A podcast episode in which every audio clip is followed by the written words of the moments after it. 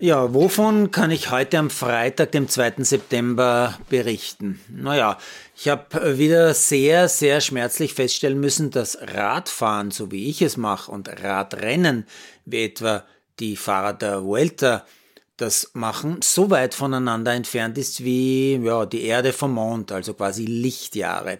Ich strample mich heute über 31 Kilometer lang ab, bin dann richtig müde. Die fahren 168 Kilometer von Ronda nach Montilla und setzen sich danach zum Ausradeln auch noch auf die Radwalzenmaschine. Okay, die haben alle super tolle Rennmaschinen und die haben alle ja so circa 40 bis 50 Kilo weniger als ich zu schleppen, aber naja, dafür haben die sich sicher die Landschaft nicht in Ruhe angeschaut während der Fahrt. Ich schon, Edge. Wobei ich meine üblichen Strecken zwischen Heiligenkreuz, Grub, Sulz und Sittendorf schon so auswendig kenne, dass mir eigentlich jeder neue Grashalm schon auffällt. Gewonnen hat heute bei der 13. Etappe der Vuelta übrigens der Dänemats Pedersen im Sprint einer größeren Gruppe. Der 22-jährige Belgier Evenepoel verteidigt das rote Trikot des gesamtführenden Souverän. 2 Minuten 41 weiterhin vor Primoz Roglic.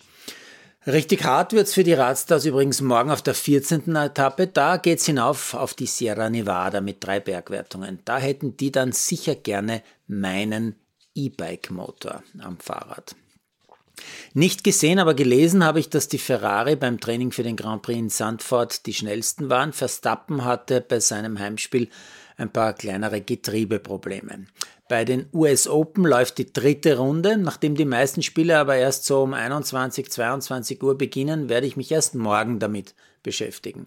Apropos morgen, ich freue mich schon auf morgen, auf das Fußballspiel der Woche auf das Fußballspiel des Monats, könnte man vielleicht auch sagen, auf Österreich gegen England, also auf das erste Match gegen die Europameisterinnen nach der EM.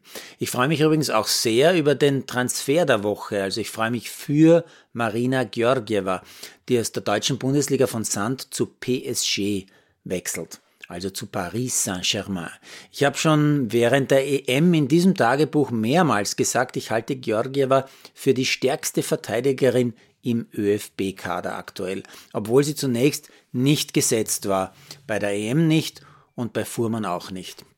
Aber die Scouts aus Paris dürften meiner Meinung gewesen sein.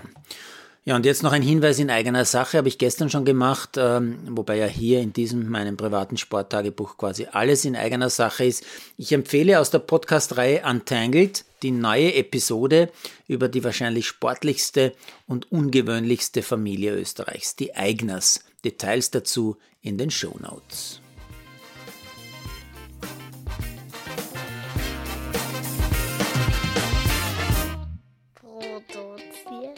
Malderino Chiesis.